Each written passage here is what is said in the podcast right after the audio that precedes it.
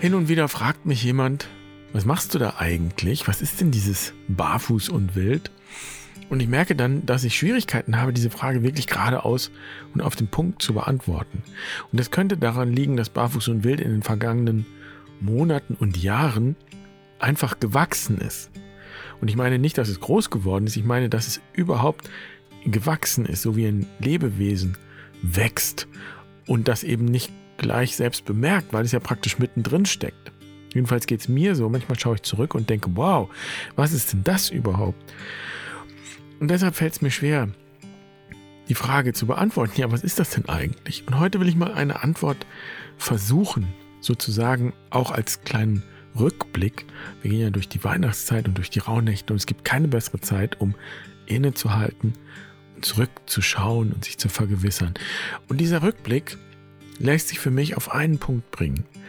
Das, was hier entstanden ist und wächst, das ist für mich eine wilde Kirche. So könnte ich sagen, ja, ich arbeite in der wilden Kirche oder für die wilde Kirche.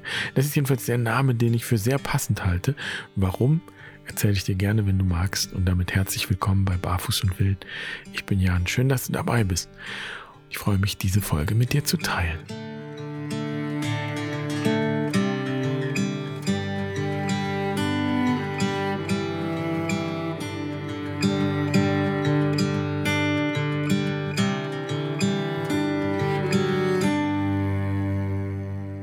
Als wir 2010 hier nach Bingen gezogen sind, da fiel das für mich in eine Wendezeit. Also das fiel sozusagen mitten in das, was wir landläufig Midlife Crisis nennen.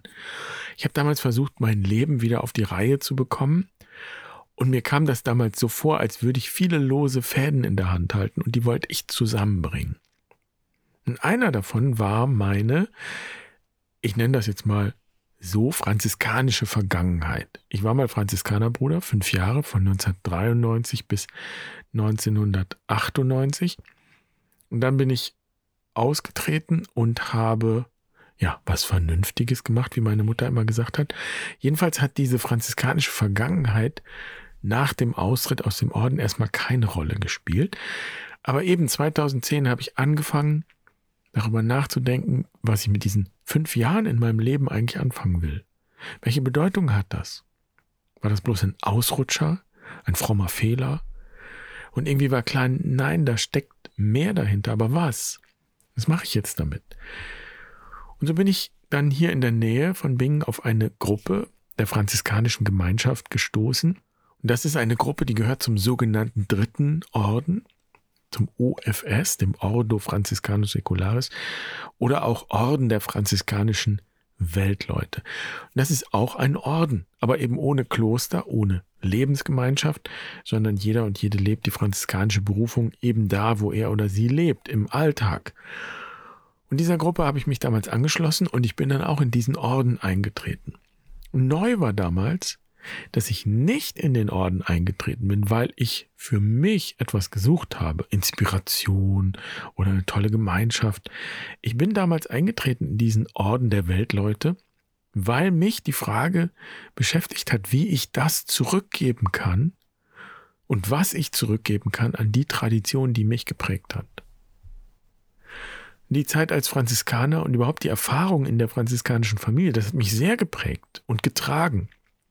Und ich verdanke einigen Brüdern und Schwestern wirklich viel für mein Leben und einfach auch für meine persönliche Entwicklung. Also gar nichts Frommes. Da geht es nicht um Glauben oder Spiritualität vielleicht, aber es geht erstmal einfach ums Leben. So, und das ist meine Familie geworden damals. So sehe ich das. Und so bin ich also eingetreten in diesen Orden der franziskanischen Weltleute, weil ich diese Verbindung wiederherstellen wollte zu meiner Tradition, aus der ich ja stamme und die mich geprägt hat. Und bis heute gilt für mich, wenn überhaupt christlich, dann franziskanisch christlich. Jedenfalls bin ich also dadurch auch wieder in Kontakt gekommen mit anderen franziskanisch gesinnten Menschen. Und die franziskanische Familie besteht ja aus vielen Gruppen und Orden und Richtungen. Und das hat natürlich durchaus auch Potenzial für Konflikte. Denn es gibt in der franziskanischen Familie genauso eine Art Spaltung, wie es sie auch in der ganzen ich sage jetzt mal, westlichen Kirche gibt. Da gibt es die Liberalen und Progressiven, die sehr weit und offen denken. aber sie sind oft auch sehr mit den Strukturen beschäftigt und mit der Institution und da geht es dann am Ende auch viel um Ämter und Befugnisse und so weiter. Und das ist auch die Richtung, aus der ich komme, würde ich sagen, aber ich weiß, dass das eben auch hohl werden kann. Wir sitzen dann zwar alle zusammen und es wird meistens furchtbar viel geredet und diskutiert, da bin ich Weltmeister drin. Und das war auch das Thema in der Midlife Crisis, dass das einfach nicht mehr trägt. Das Konzept funktioniert nicht auch weil es eben nicht wärmt.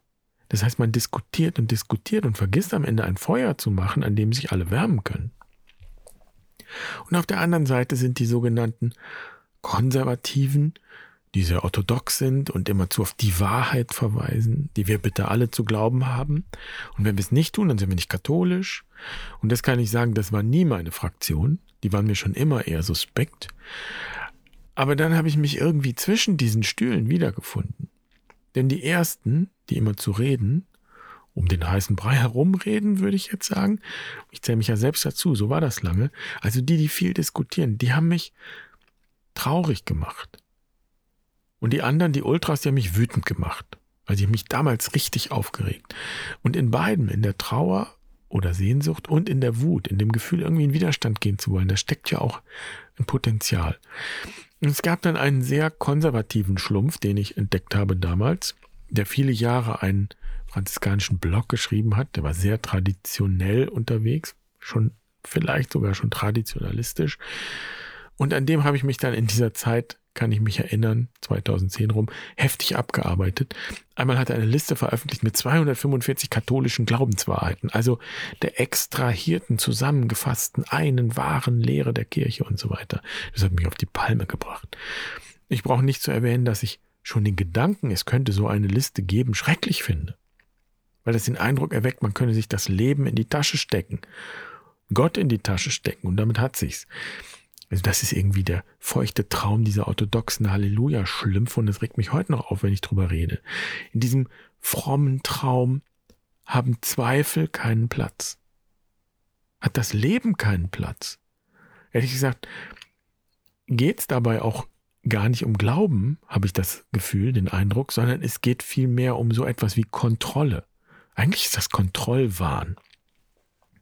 Was mich damals wirklich gewurmt und geradezu angestachelt hat. Das war aber der Versuch dieser Orthodoxen, nicht nur dieses ein, sondern dieser Richtung oder dieser Gruppe, wenn man so will, sich sozusagen Franz von Assisi und die ganze franziskanische Tradition unter den Nagel zu reißen.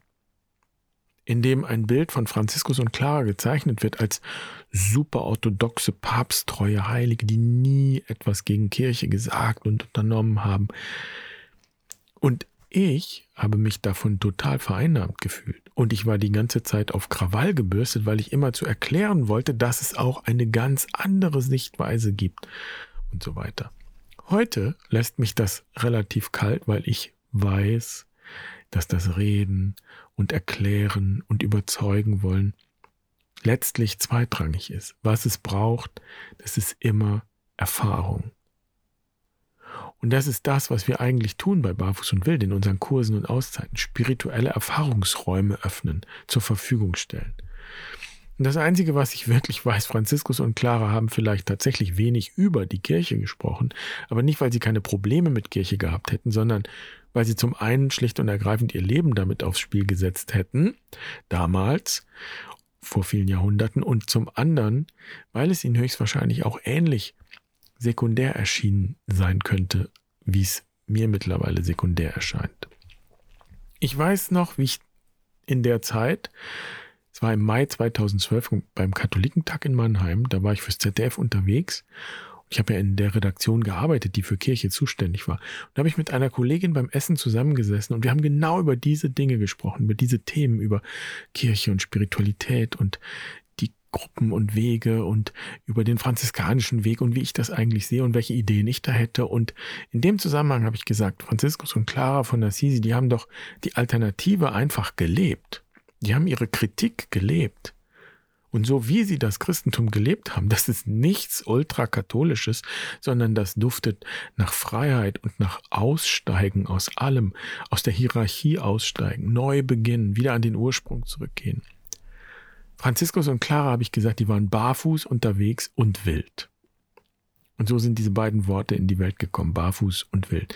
Und ich hatte damals einen eigenen Blog gestartet und den habe ich dann umbenannt und so ist die Webseite barfuß und wild entstanden. Und dann bin ich zur Quest gegangen und habe die Ausbildung zum Visionssucheleiter gemacht und habe so einen Zugang zur Schöpfungsspiritualität ja neu entdeckt.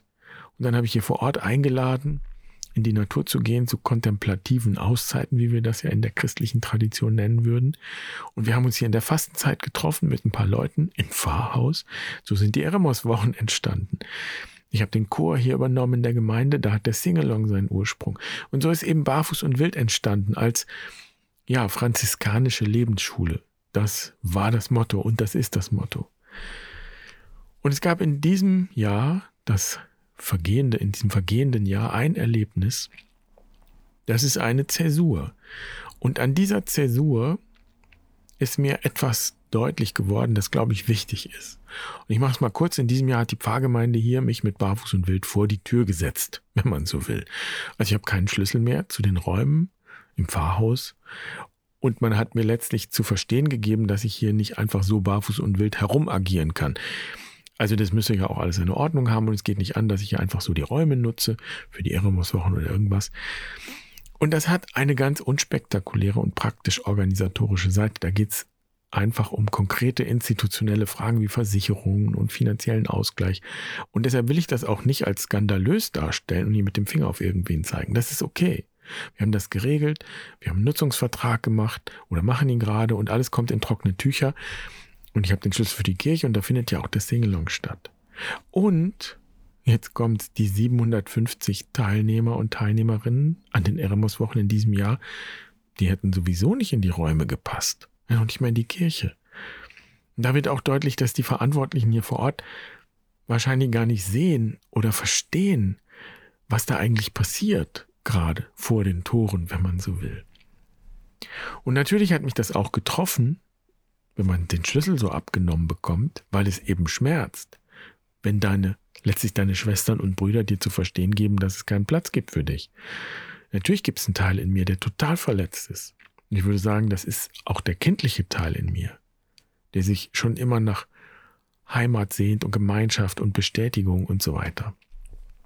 Und insofern bin ich den Verantwortlichen hier vor Ort ganz dankbar, dass sie da so konsequent institutionell strukturell vorgehen. Denn in dem Moment, wo mir klar war, die Tür ist jetzt zu, ich komme hier nicht mehr rein, ich bin draußen. In dem Moment ist mir klar geworden, was wir hier eigentlich machen mit Barfuß und Wild. Dieses vor der Tür sein, dieses draußen sein, das ist das ursprüngliche und wesentlich franziskanische Ideal gewesen ein wesentliches Merkmal franziskanischer Spiritualität. Alle wichtigen Erfahrungen und Schwellen in der franziskanischen Bewegung liegen vor den Stadttoren, außerhalb der Stadttore. Assisi liegt ja wie viele umbrische Städte am Berg, aber das franziskanische Hauptquartier, wenn man so will, liegt unten in der Ebene. Da war früher nur Wald, so an einer alten Straße. Die Portioncula ist die kleine Kapelle, die da stand und heute noch steht. Und da waren früher Sümpfe. Und da hat Franziskus mit den ersten Brüdern gelebt. Und San Damiano, die erste kleine Kirche, die Franziskus renoviert hat, wo später Clara mit ihrer Gemeinschaft gelebt hat, liegt ebenfalls weit unterhalb der Stadtmauern, außerhalb. Das ist der Ort der franziskanischen Bewegung. Und dieses außerhalb ist auch der Ort von Barfuß und Wild. Unser Sumpfgebiet, unser Wald, ist, wenn man so will, also über den realen Wald hinaus, denn wir gehen ja auch in die Natur mit den Auszeiten, aber unser ja virtuelles Sumpfgebiet ist das Internet. Und da ist sehr viel Platz. Also das ist für mich ein erstes zentrales Merkmal franziskanischer Spiritualität draußen sein.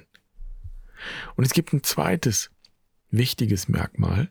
Du kannst nur vor der Tür sein und dich vor der Tür fühlen, wenn du von den Räumen her schaust, die Menschen eingerichtet haben. Wenn du von draußen schaust, von vor der Tür, dann bist du nicht draußen, sondern du merkst irgendwann, du bist jetzt eigentlich erst drin. Du bist ein Teil von einem viel größeren Raum, von einem riesengroßen, universalen Raum der Schöpfung. Und in diesem Universum gibt es keine Türen, außer die, die wir selbst gebaut haben. Dieses vor der Tür sein, dieses ausgeschlossen sein, das wandelt sich in der franziskanischen Perspektive in eine große Erfahrung von Freiheit und Weite und eingeschlossen sein, als im Sinne von ein Teil sein. Alles ist da, alles ist da und verbunden, nichts ist mehr abgetrennt, alles hat Raum. Und nichts und niemand muss mehr zwangsläufig ausgeschlossen werden, um die eigene Identität zu definieren oder zu erhalten in der Abgrenzung. Raum ist überhaupt etwas, das wir nicht mehr aus Stein denken, sondern wir können Räume betreten, die aus Menschen bestehen, aus Lebewesen, aus Landschaft. Ein Raum ist in dieser Hinsicht vielmehr ein Ökosystem. Und so ist auch Gemeinschaft mehr als Ökosystem gedacht, in dem das Hierarchische und Institutionelle nicht die Hauptrolle spielt. Und wenn überhaupt, dann dient es dem Ganzen. Also das ist ein zweites Merkmal dieser franziskanischen Spiritualität. Nichts und niemanden ausschließen, sondern alles vom universalen, kosmischen Standpunkt betrachten. Und darin liegt schon ein drittes Merkmal, das ich wichtig finde, die Schöpfungsspiritualität und die Schöpfung als erste Bibel. Wenn wir Weihnachten feiern, dann feiern wir, wenn wir durch die franziskanische Brille schauen, eben nicht bloß den Geburtstag von Jesus, es wäre verkürzt oder auch wieder eine kindliche Perspektive, sondern Christen feiern in diesen Tagen die Inkarnation, die Fleischwerdung. Und die beginnt ja nicht erst mit Jesus, sondern in den Ereignissen, die da überliefert werden in der christlichen Tradition und in den Erfahrungen der ersten Christen, verdichtet sich das, was sowieso immer und überall stattfindet. Die erste Inkarnation, das ist, wenn man so will, nicht die Geburt Jesu, sondern die erste Inkarnation ist die Schöpfung selbst, ist der ganze Kosmos. Jesus und die ersten Christen erinnern sich und erinnern uns daran, dass wir auch Inkarnation sind. Und folglich sind wir Lebewesen in Entwicklung, in Wachstum und Wandel. Und all diese Prozesse, diese natürlichen Prozesse gehören auch zur Inkarnation. Also es wäre ein drittes Merkmal. Franziskanische Spiritualität ist Schöpfungsspiritualität. Und diese drei Merkmale, draußen sein, vor der Tür sein und offen sein, also Raum schaffen, nicht ausschließen wollen und die kosmische Perspektive, die Perspektive der Schöpfungsspiritualität. Das sind drei Merkmale einer Bewegung, ja, einer Kirche, die ich wilde Kirche nennen will. Eine Kirche, in der es nicht darum geht, in die Kirche zu gehen, sondern in der es darum geht, Kirche zu sein. Und es wird eine Menge Leute geben, die diese Vorstellung von einer wilden Kirche oder von irgendwas Wildem überhaupt Naserümpfen zurückweichen lässt, stelle ich mir vor. Weil sie, wenn sie wild hören, an etwas Unkontrollierbares, Launisches, gesetzloses, rücksichtsloses Denken. Und das passt natürlich gar nicht zu einer Vorstellung von Gott als einem vollkommenen, übernatürlichen irgendwas und auch nicht zur Vorstellung von Kirche als reinem Vorgeschmack auf perfekte himmlische Vollkommenheit oder irgendetwas anderes nicht-irdisches, übernatürliches, perfektes. Wild ist was Schmutziges und Gott und Kirche sind was Reines. Und das ist ja keine besonders exotische Auffassung, sondern das ist auch Ausdruck einer Kultur, die alles Wildfremde negativ bewertet. Dieses Selbstbild und Weltbild hat unsere Kultur geprägt. Nur so lässt sich ja Sklaverei erklären oder Genozid an Indigenen, an Wilden, wie es ja früher hieß. Nur so lässt sich erklären, warum wir alles Nichtmenschliche, alles Wilde, alles Ungezähmte als weniger wertvoll und weniger würdig und als das zu überwindende betrachten, das in Zivilisation verwandelt werden muss. Also das ist die Perspektive von innerhalb der Stadtmauern. Und genau da bricht die wilde Kirche aus, weicht von diesem Weg ab. Und ganz ehrlich, ich bin überzeugt, dass die wilde Kirche keine neue Erfindung ist, die war schon immer da. Ihre Kathedralen sind die Wälder und die Berge und die Täler und die Flussufer und die Wüsten und der weite Ozean. Die wilde Kirche und das, was ich so nenne, was in der franziskanischen Bewegung aufscheint, was bei Hildegard von Bingen aufscheint, was bei den Mystikerinnen und Mystikern aufscheint, was sich bei Meister Eckert zeigt und so weiter, das hat es immer schon gegeben. Und sogar schon gegeben, würde ich sagen, als es noch kein Christentum gab. Diese wilde Kirche rührt tiefer bis in die Ursprünge der Menschheit. Und für mich ist Barfuß und Wild der Versuch dieser Kirche, dieser Art von Kirche, dieser Erscheinungsform von Kirche oder Spiritualität wieder, muss man sagen, einen Raum zu geben und eine Gestalt zu geben, beziehungsweise einen Raum zu schaffen, in dem diese ja, wilde Spiritualität erfahrbar wird. Und die franziskanische Bewegung ist für mich ein sehr hilfreiches Vorbild. Denn in der Tat hat Franz von Assisi wenig über die Institution Kirche gesprochen. Er hat auch 20 Jahre gebraucht, um eine Ordensregel zu schreiben, die dem Papst dann gefallen hat. Er wollte nie Priester werden oder irgendein Amt übernehmen. Er hat alle Möglichkeiten genutzt, sich möglichst am aller, aller äußersten Rand des institutionellen Rahmens gerade noch so eben zu verorten. Aber der Blick ging nicht nach innen, in Kirche, sondern ging immer in die Welt hinaus, raus in die Welt. Und es gibt eine schöne Geschichte, wo die Brüder gefragt werden, wo ihr Kloster liegt. Sie steigen in der Geschichte auf einen hohen Berg mit dem weitestmöglichen Blick und sagen, unser Kloster ist die Welt. Das ist das Motto der wilden Kirche.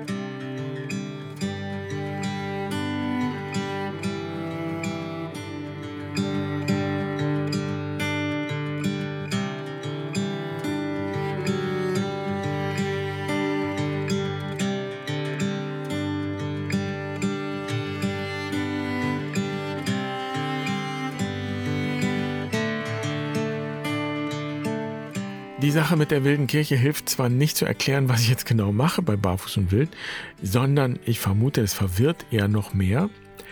Und vielleicht sagt ja auch der ein oder andere, ach komm jetzt, also wilde Kirche, wer braucht denn das? Und das ist es ja, was ich so wunderbar finde. Dass die wilde Kirche sich vor allem dadurch auszeichnet, dass sie nicht die Weltherrschaft anstrebt. Niemanden ausschließen, das heißt ja nicht, dass alle mitmachen müssen. Jeder und jedes frei.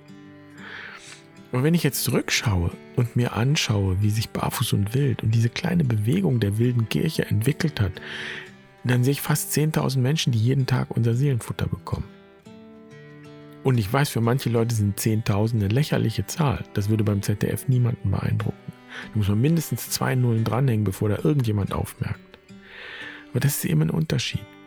In der wilden Kirche geht es nicht um Masse, um viele, sondern es geht um dich und dich und mich. Also es gilt ein anderes Motto, ein altes Motto, wo zwei oder drei zusammen sind. Punkt, Punkt, Punkt. Also in diesem Sinne wünsche ich dir frohe Weihnachtstage und würde mich interessieren, was dir einfällt zu dem Stichwort wilde Kirche. Ich freue mich über Kommentare und dann hören wir uns wieder, wenn du magst, nächste Woche im neuen Jahr. Komm gut rein. Bis dahin, mach's gut. Pace bene.